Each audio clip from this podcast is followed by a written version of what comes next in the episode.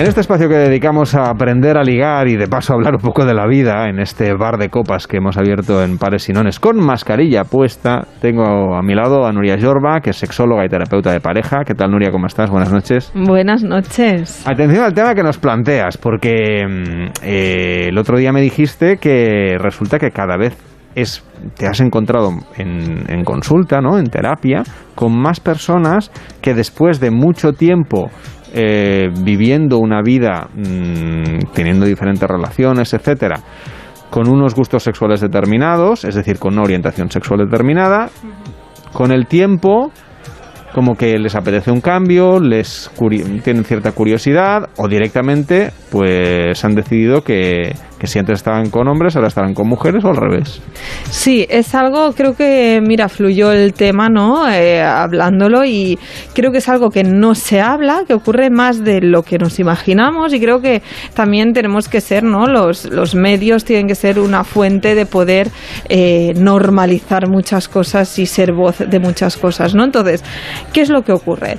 Vemos a personas que llevan casi media vida y hasta vemos casos con hijos, familia montada que y hasta perfiles de es que me encantaban voy a poner un ejemplo no un hombre que me encantaban las mujeres y encima femeninas o sea y tengo mujer y hijos y todo y de repente deciden separarse o les deja la pareja también lo he visto y de repente al cabo de un tiempo la siguiente relación que establecen es con el sexo opuesto. Es decir este chico de repente empezó a tener relaciones se definió como homosexual y tuvo relaciones con otros chicos. Entonces, esto es muy chocante porque realmente hay como un antes y un después muy radical debido a una ruptura y la gente no se puede plantear, ¿y esto por qué pasa? ¿O qué, qué ocurre dentro de aquí?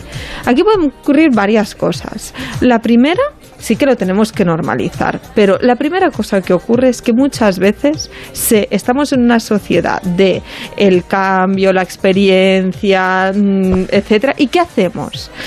Me he saturado de mujeres o ya he vivido todo lo que podía vivir y ¿qué hago? Buscar otro frente de, de, estímulo. Es decir, antes eran las mujeres, pues ahora que ya no me motivan, me voy a la búsqueda de los hombres. ¿En qué sociedad estamos? El último iPhone, la última ropa y la última moda. Entonces creo que esto, y esto son conclusiones mías, ¿eh? está afectando en la manera en cómo también nos estamos relacionando, que buscamos la novedad, buscamos buscamos el cambio, buscamos la experiencia. Acostumbran a ser perfiles que ya han exprimido mucho estas experiencias sexuales, es decir, mm, pues las experiencias sexuales si es con mujeres, pues que el porno, que muchas mujeres, que diferentes tipos, que muchos años eh, seduciendo, ligando y experimentando y entonces creo que luego hay un, una saturación y un planteamiento de, pues quizá me puede ir mejor o puedo experimentar mejor y como ahora también está muy normalizado, pues también hay esa facilidad. Otro caso también puede ser el tema de que ha habido una represión, es decir, estamos en una etapa de que cada vez se está permitiendo que cada uno sea como le apetece ser. Entonces, antiguamente esto no ocurría. ¿Qué pasa ahora? Puedes hacer lo que te dé la gana sin que te juzguen. Entonces, quizá empezar una relación normalmente es más heterosexual porque se imponía y ahora que han como roto con lo, el patrón tanto de la pareja, la estabilidad tal, se permiten conectar consigo mismos, yo qué quiero, yo qué siento, qué haría, y entonces empiezan con lo que realmente quizá les hubiera gustado desde un principio. ¿Y esto socialmente y emocionalmente cómo se gestiona bien? Claro, aquí hay bastante shock. Eh, ¿Por qué? Primero por el tema de la pareja, ¿no? La expareja, ¿no? no tampoco tenemos que olvidarnos. Si hay una relación estable de muy largo plazo, eh, le va a provocar un shock emocional. O si hay hijos, ¿no? ¿Cómo le explicamos esto a los hijos? ¿Cómo lo ubicamos todo esto?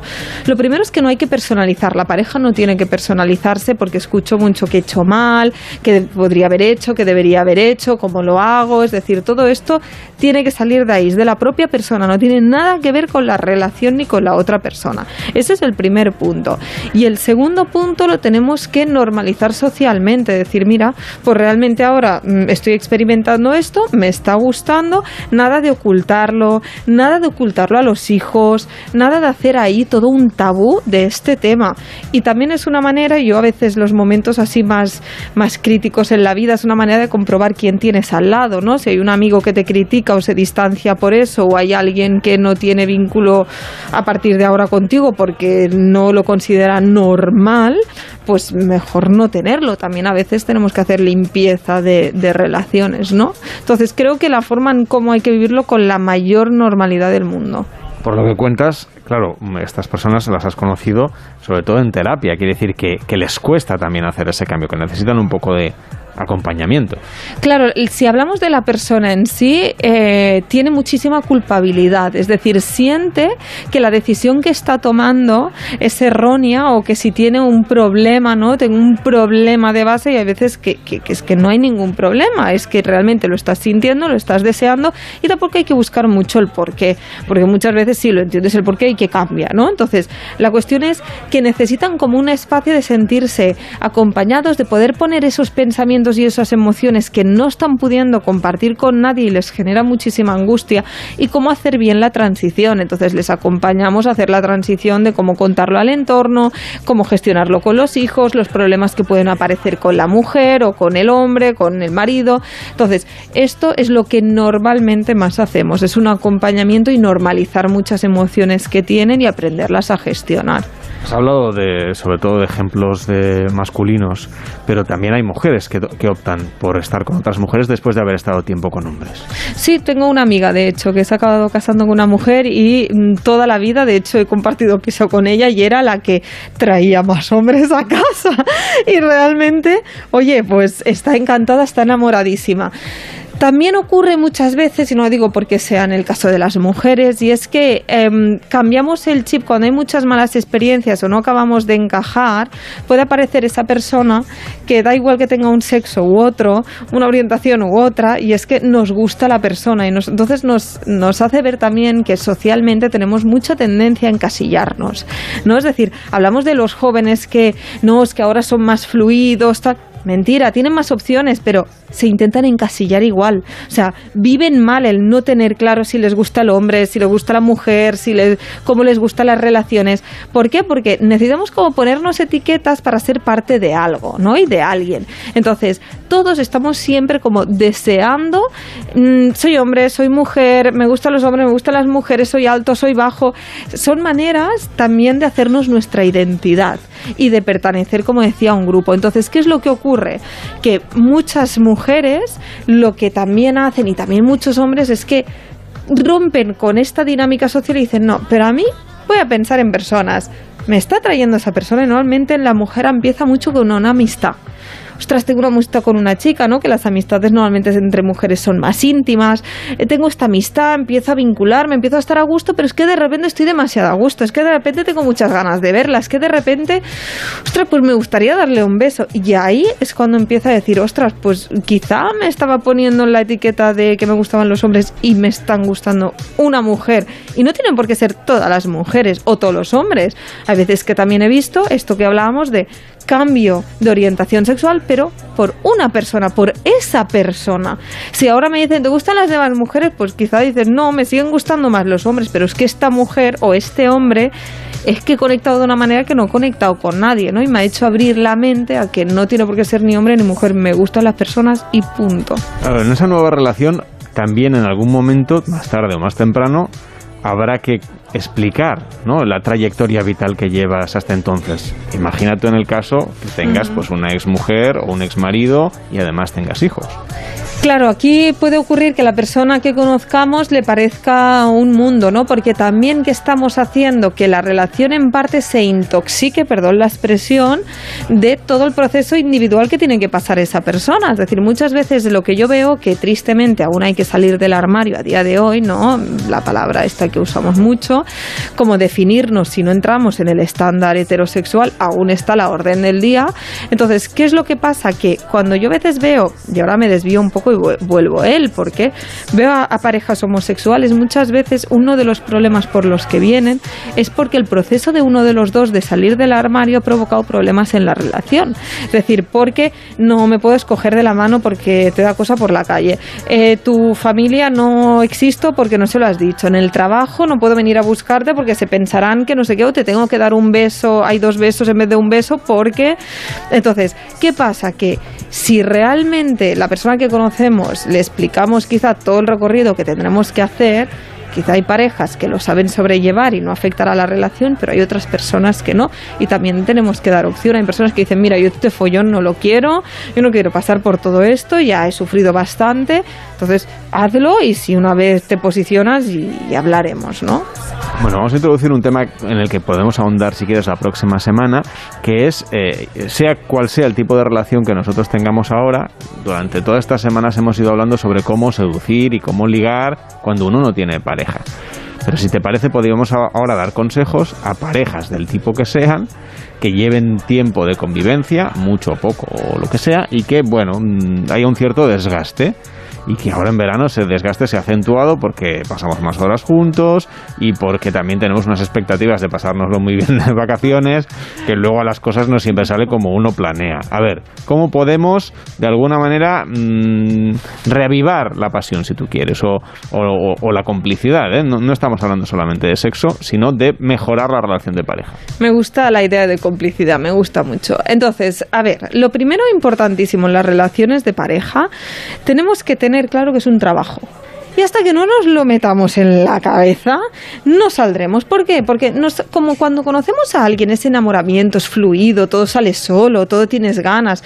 No muchas veces me dicen, ah, cuando yo ayudo a parejas y digo, no, es que una vez a la semana tal cosa. me salta y me dice, claro, esto está muy bien, pero en serio, tengo que buscar un hueco cada semana como así por norma y si no me apetece, ¿qué pasa? ¿Cómo lo hago? ¿Cómo tal?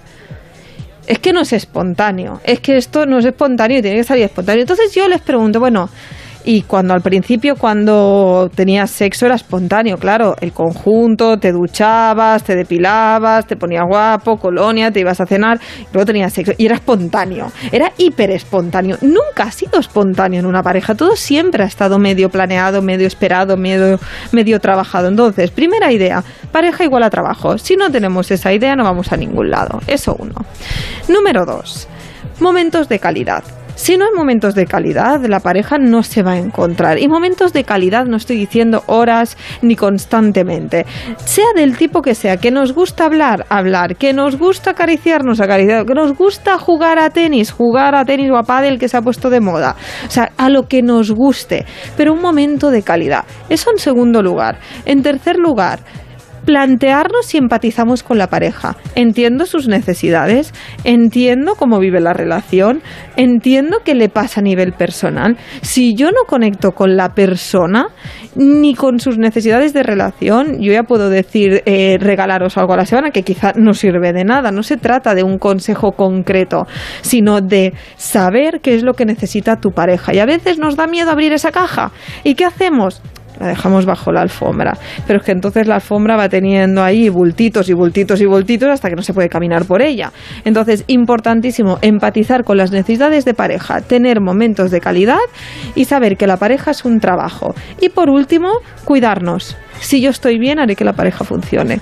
Entonces, muchas veces, ¿qué hacemos? No cuidarnos, no tener tiempo para nosotros, no estar bien con nosotros mismos y que generamos ese malestar personal lo trasladamos a la relación. Si estos cuatro pilares los trabajamos, la relación tendría que ir bien. La gente te debe decir de todas maneras que no tiene tiempo de cuidarse a sí misma, de cuidar a la pareja y de buscar estos ratos de calidad prioridades, básicamente. Es decir, depende de las prioridades que tengas en tu vida y entonces sé consecuente. Es decir, si tu prioridad es el trabajo, el estar en el sofá y descansar, el mm, a todo, a, a tutti que digo, o sea, todo el día, Entonces asume que tu pareja no irá bien, asume que no estarás cuidado y tendrás problemas de salud, asume, asume todo esto. Entonces, es muy importante que seamos consecuentes y que todo se trata de prioridades. Si una vez tenemos la pareja, mm, no la mantenemos, no, no estamos en una sociedad de mantener las cosas. Entonces, hasta que no trabajemos esas ideas y decidamos